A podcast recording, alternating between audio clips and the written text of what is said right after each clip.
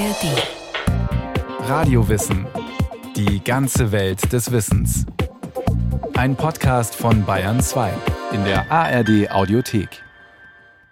Kann man schreiben lernen? Also durch Übung Schriftsteller, Schriftstellerin werden? Oder ist es eine Begabung, die einem in die Wiege gelegt ist? Die Amerikaner meinen, natürlich kann man das lernen. An amerikanischen Universitäten wird deshalb Creative Writing unterrichtet. Hierzulande, im Land der Dichter und Denkerinnen, ist man da eher skeptisch. In England und in den USA ist es ja selbstverständlich, dass man Schreiben und Schrift äh, an den Hochschulen lehrt. In Deutschland hat es die Kultur immer nur der Predigt, der Kanzel und des Podests und der Hochschule gegeben. Und da sitzen die Jungautoren immer auf hohem Sockel und oben kreisen die genialen äh, Ideen. Das ist aber eine Vorstellung, die ist sowas von überholt, ja, und sowas von weit weg aus dem gegenwärtigen Leben des 21. Jahrhunderts, dass man nur noch traurig sein kann, dass so viele Instanzen äh, dem immer noch huldigen. Hans-Josef Orteil unterrichtet seit rund 30 Jahren an der Universität Hildesheim kreatives Schreiben. Er ist auch selbst ein namhafter Autor. Viele seiner Romane und Essays handeln vom Schreiben. Etwa Der Stift und das Papier, Das Element des Elefanten oder Die Erfindung des Lebens.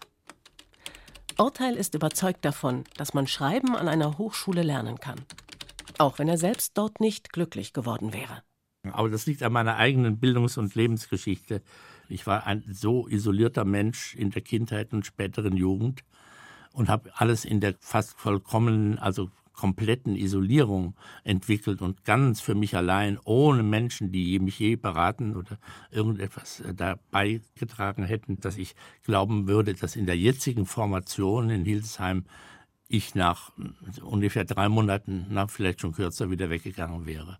Und das habe ich mich auch selbst immer wieder gefragt und immer wieder großes Verständnis gehabt, wenn wir in Hildesheim diese Studierenden auch erlebten, die dann abgebrochen haben und gesagt haben, ich möchte das hier nicht dauernd hören. Ich möchte nicht jeden Tag hören, wie ich schreibe und was ich schreibe und wie es weitergeht. Ich muss allein sein. An der Uni Hildesheim werden ein Bachelor- und ein Masterstudiengang für literarisches Schreiben angeboten. Klassische Vorlesungen gibt es nicht, stattdessen viel selbstständiges Arbeiten. Die Studierenden diskutieren ihre Texte untereinander und im regelmäßigen Gespräch mit ihrem Mentor. Sie analysieren Entstehungsprozesse literarischer Werke, sie bringen eine eigene Zeitschrift heraus und sie organisieren alle drei Jahre ein Festival. All das soll den Studierenden letztlich ermöglichen, ihren ganz persönlichen eigenen Stil zu finden. Wir haben in Hildesheim festgestellt und in langen Forschungen gezeigt, dass jeder Mensch über ein bestimmtes Schreibprofil verfügt, ohne dass er das oft weiß, also mehr oder minder bewusst. Und dieses Schreibprofil ist entstanden durch seine Herkunft und durch sein Sprechen und durch das Schreiben, das er bisher im Blick auf bestimmte Texte, die er gelesen hat, sich artikuliert hat. Beim kreativen Prozess geht es darum, dieses innere Schreibprofil jetzt mit dem Blick auf Themen und auf Stoffe zu aktualisieren. Also sozusagen aus diesem diffusen des Schreibprofils heraus zu einer Gestaltung zu finden. Aber es ist sozusagen eine Schärfung des unbewussten Schreibprofils mit dem Ziel, einen literarischen Text dann zu schreiben. Etwa jeder und jeder dritte Studierende in Hildesheim wird am Ende auch Schriftsteller, wie zum Beispiel Mariana Lecki oder Leif Rand. Der Rest findet einen anderen Beruf in der Literaturszene, zum Beispiel als Lektor. Der Studiengang ist also erfolgreich. Trotzdem gibt es noch Vorbehalte gegenüber der Ausbildung zum Schriftsteller. Von Literaturkritikern und manchen Journalisten des literarischen Feuilletons. Man kriegt immer nur hier und da mal so eine Ohrfeige ab, nicht als Lehrender, mit der Vorstellung, da sitzen also Vollidioten, die ihren Junggenies lauter Zwänge auferlegen und die zu Tode kastrieren. Und da kommen immer nur so die gleichen Sachen raus. Wenn man das jetzt mal nachprüfen würde, was zum Beispiel in Hildesheim an Texten, an Büchern äh, in den letzten 10, 20 Jahren erschienen ist, würde man überhaupt kein einziges Buch oder keine einzige Textsorte finden, die der anderen ähnelt. Die sind so individuell verschieden, dass man begeistert aufschreien müsste. Das tut aber keiner, nicht? Also da verzweifle ich allmählich auch dran. In Deutschland gibt es nur zwei Hochschulstandorte mit einem eigenen Studiengang für literarisches Schreiben Hildesheim und Leipzig. An allen anderen Universitäten ist kreatives Schreiben, wenn es überhaupt existiert, in andere Studiengänge integriert. Also man sollte nicht jetzt überall Studiengänge für literarisches Schreiben einführen, weil der literarische Markt nicht eine unendliche Zahl von Jungautorinnen und Autoren verträgt. Was aber viel wichtiger wäre, das wäre, dass das kreative und literarische Schreiben generell als Grundausbildung an den Hochschulen mitgelehrt würde. Also so wie es in der Antike etwa gelehrt worden ist. Äh, in der Antike in Griechenland oder später in Rom war ja Rhetorik und Schreiben waren ja Grundkenntnisse, die in allen Wissenschaften und überall vermittelt wurden, um überhaupt in der Welt zu bestehen und sich zu artikulieren. Anders als in Deutschland hat Creative Writing in den USA und England eine lange Tradition und ist selbstverständlicher Bestandteil des universitären Lebens. In den USA wurde bereits Ende des 19. Jahrhunderts der theoretischen Literaturausbildung eine praktische an die Seite gestellt. Dort stellt man auch kaum in Frage, ob es möglich ist, das Handwerk des Schriftstellers zu erlernen.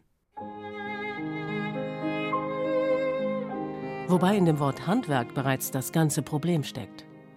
Denn spätestens seit der Romantik verstehen die Deutschen literarisches Schreiben nicht als Handwerk. Vielmehr gibt es bei uns die Vorstellung, Schriftsteller seien geborene Genies, die ganz allein aus sich selbst heraus große Kunst schaffen. Je spontaner und ungeschulter, desto besser. Hat nicht der junge Goethe aus einem inneren Drang heraus in nur wenigen Wochen den Werther erschaffen? Wenn ihr es nicht fühlt, ihr werdet's nicht erjagen, sagt auch Goethes Faust. Was also soll ein Genie an der Uni? Dieser Frage liegt vielleicht ein Missverständnis zugrunde. Die Studierenden in Hildesheim sollen keineswegs ein festgefahrenes Regelwerk erlernen. Kreatives Arbeiten ist kein geleitetes, normiertes Arbeiten, sondern ein völlig überraschendes, auch die Lehrenden überraschendes, freies Arbeiten und sehr anarchisch auch kommen auch manchmal Situationen außerordentlicher Dissonanz zustande zwischen Lehrenden und Studierenden. Das ist ja gerade das Spannende. Also nicht von außen etwas zu diktieren, auch gar keine Regeln und Kriterien aufzustellen, was gut ist und schlecht, sondern einfach mit jedem Einzelnen zu arbeiten. Bei Methoden könnte man höchstens ganz generell sagen, wir legen ein so breites mögliches Panorama von Texten vor, der Gegenwartsliteratur, wie es nur geht. Und wir achten immer sehr genau darauf, welche Speise man so sozusagen jedem Schreibenden verordnen könnte, ja, wie eine Arznei oder wie ein anregender Stoff, wie ein Impuls. Ne? Und manchmal funktioniert das enorm und manchmal geht alles in die Leere. Es ist tatsächlich erstaunlich, wie hartnäckig sich in Deutschland die Vorstellung hält, dass ein Autor oder eine Autorin autark schreibt. Dabei ist längst klar, dass jeder Text in einem sozialen, literarischen und historischen Kontext steht. Sich dieser Komplexität bewusst zu werden, kann äußerst hilfreich sein. Genauso wie sich den Entstehungsprozess literarischer Werke zu vergegenwärtigen. Wie entsteht ein literarischer Text? Unter welchen Bedingungen? Oder in welchen Räumen, in welchen Zeitverläufen? Hilft da jemand? Unter Beihilfe von wem? Und in welchen Stationen, also in welchen Schritten? Das genau zu beobachten und zu beschreiben, das ist ungeheuer spannend. Und das ist das Ertragreichste, was man Studierenden zeigen kann. Eigentlich ist es längst an der Zeit, den vermeintlichen Gegensatz zwischen Kunst und Handwerk aufzulösen und den kreativen Prozess von seinem mystischen Image zu befreien. Um Autor oder Autorin zu werden, braucht es laut Urteil weniger den göttlichen Funken, der nur einzelne Auserwählte trifft oder eben nicht. Was man zum Schreiben vor allem braucht, ist Durchhaltevermögen. Es ist schon so, dass es ein besonderes Talent äh, bedarf, um das zu können, weil das Talent ist mehr als nur Genie. Genie heißt ja, es ist immer schon da gewesen, es muss nur noch geweckt werden. Aber Talent heißt ja auch, es muss die Umsicht und den Willen, ja, und die Selbstbeobachtung geben, um sich weiterzuentwickeln. Und das haben nicht alle. Und das kann man auch nicht von allen verlangen. Den starken Willen, bei sich zu bleiben und alles zu tun, um es immer genauer zu erkennen und zu analysieren, was man tut. Das ist eine ungeheure Anstrengung. Ja, ich erlebe immer wieder in meinen Schreibgruppen, und auch in der Klinik, dass Menschen vielfältige schlechte Erfahrungen mit dem Schreiben haben, so ein bisschen diese Schulerlebnisse, also dass sie eben auf eine bestimmte Weise schreiben müssen, dass es einen Sinn ergeben muss, dass es besonders literarisch wertvoll sein muss. Also der Surrealist André Breton, der das automatische Schreiben ins Leben gerufen hat, der hat ja einen wunderbaren Satz gesagt. Der hat gesagt, sehen Sie ganz ab von Ihrem Genie. Also diese Anspruchshaltung, die man hat ans Schreiben, dass es irgendwie in einer besonderen Weise sein muss, die sollte man erstmal wieder fallen lassen. Beim automatischen Schreiben gleitet der Stift möglichst ohne abzusetzen über das Papier. Gedanken werden ganz spontan, so wie sie kommen, ohne jede Vorzensur niedergeschrieben. Grammatik und Satzzeichen spielen genauso wenig eine Rolle wie Logik. Diese Art des Schreibens bringt Unbewusstes zu Papier und erleichtert den Einstieg ins kreative Schreiben, wie es die Poesietherapeutin Dr. Silke Heimes unterrichtet. Also ich halte immer so zwei Tage für Minimum, weil man muss sich erstmal auf diesen Prozess einlassen. Und wir steigen dann mit kleineren Schreibübungen ein, wie ich eben gesagt habe, so automatisches Schreiben oder wir machen assoziative Schreibübungen, wo eben zum Beispiel die Buchstaben des Vor- und Nachnamens auf dem Papier geschrieben werden, dann alle Worte, die einem dazu einfallen, ganz schnell und dann schreibt man einen Text dazu. Dann gibt es imaginative Schreibübungen, wo man Postkarten nehmen kann und die einen inspirieren. Und dann gibt es auch Schreibübungen, die so ein bisschen mehr zur Selbsterkenntnis dann direkt hinleiten. Zum Beispiel das Selbst als Haus, also dass ich mir mein eigenes Selbst als Haus vorstelle, einen Text dazu schreibe.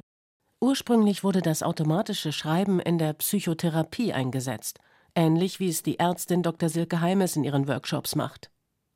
Schreiben hat den Vorteil, dass man es nicht erst lernen muss, wie zum Beispiel Komponieren oder Bildhauerei, und es bietet einen geschützten Raum. Man kann nur für sich schreiben, seine Sorgen, Träume und Wünsche nur dem Papier anvertrauen und hat sie doch mitgeteilt, sich etwas von der Seele geschrieben. In kreativen Workshops gibt es auch die Möglichkeit, Texte mit anderen zu teilen.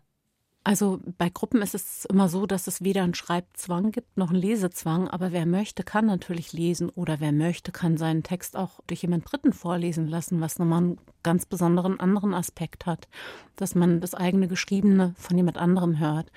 Und in der Regel findet mit jedem Mal, dass ich diesen Text durchgehe, also erst, dass ich ihn schreibe, dass ich ihn lese, dass ich ihn wiederlese, auch eine Distanzierung von den Emotionen statt, mit denen ich diesen Text geschrieben habe.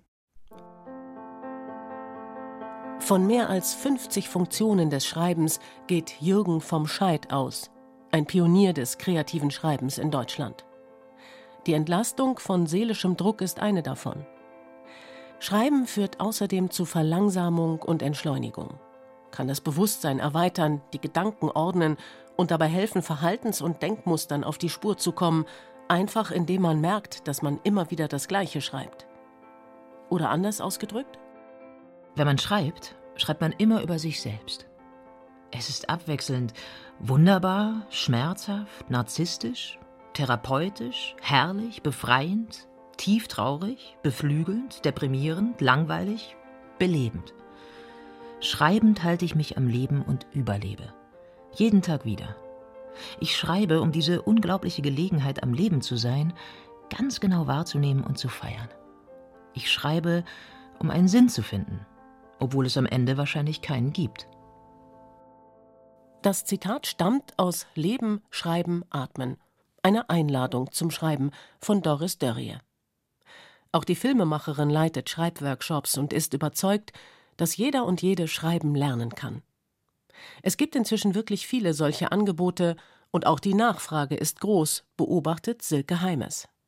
Und ich kann mir das natürlich schon ganz gut erklären, weil diese Unsicherheit, die wir im Alltag erleben, die hat ja stark zugenommen, diese Verunsicherung auch. Wir suchen ja alle auch nach Halt und Besinnung. Auf was können wir uns denn noch verlassen und zurückbesinnen? Und ich glaube, da ist eben eine große Kraft, liegt auch in uns selber. Also, dass wir wieder aus diesen ganz wahnsinnigen, turbulenten Zeiten uns immer wieder ausklinken und auf etwas zurückbesinnen, was mit uns selbst zu tun hat, also was uns dann auch wieder ruhiger werden lässt. Silke Heimes hat einige Bücher geschrieben, die Anleitungen für den Umgang mit ganz spezifischen Problemen sind. Etwa Du, ich, wir kreatives Schreiben für die Liebe oder therapeutisches Schreiben bei Depressionen und ich schreibe mich schlank.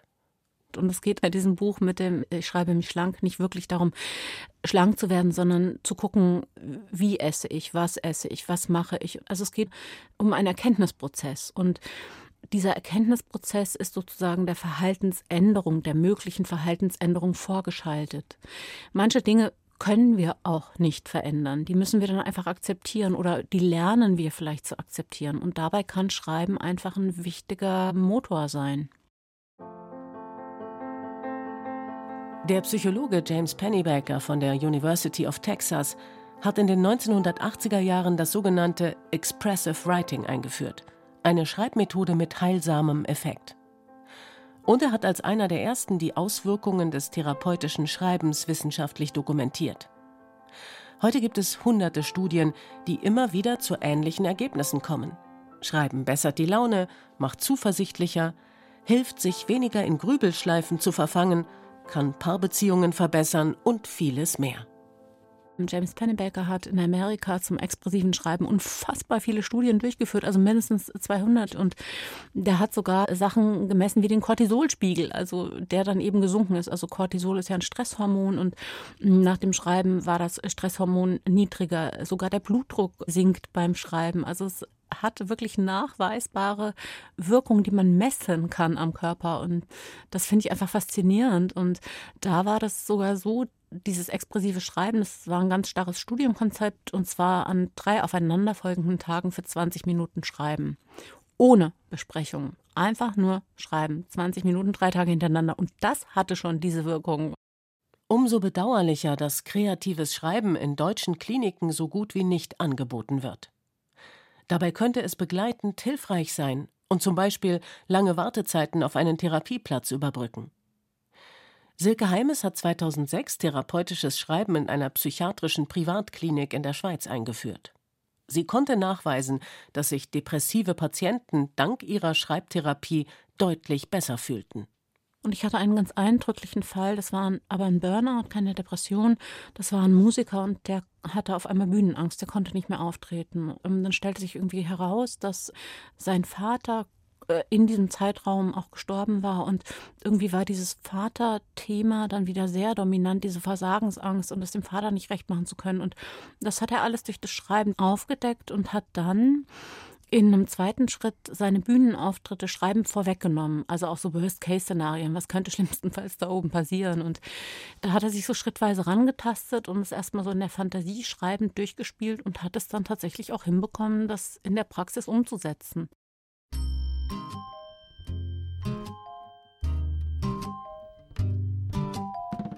Ob man nun kreative Schreibtechniken anwendet, um Autorin oder Autor zu werden, oder um eigene Probleme und Fragen in den Griff zu bekommen oder sogar Krankheiten zu lindern. Das Schreiben hat etwas Magisches an sich. Es ermöglicht uns schöpferisch zu sein, Neues zu erschaffen, eben kreativ zu sein. Für Jürgen vom Scheid ist Schreiben die Kulturtechnik schlechthin. Er weist darauf hin, dass Schreiben schon immer von einem besonderen Nimbus umgeben war. Egal, ob wir darin eine Gabe der Götter oder einen komplexen kreativen Prozess sehen, wichtig ist vielleicht einfach, es einmal auszuprobieren. Und was ich immer wieder erlebe und was mich irgendwie auch ein bisschen traurig stimmt, ist, dass die Leute kommen und sagen, ich kann nicht schreiben. Ich bin jetzt zwar mal hier, aber ich kann nicht schreiben. Und also dieses, ja, dieses Selbstwertthema ist ein ganz großes Thema und auch, ja, dieses sich selber nicht ernst nehmen, auch in dem Thema, sich nicht Raum und Zeit dafür zu nehmen. Ich sage immer so, man putzt ja auch zweimal Zähne am Tag, also darum kümmert man sich ja auch um die Körperhygiene. Warum darf die Psychohygiene nicht mindestens mal 15 Minuten am Tag in Anspruch nehmen? Also warum nimmt man sich diesen Raum nicht ganz bewusst?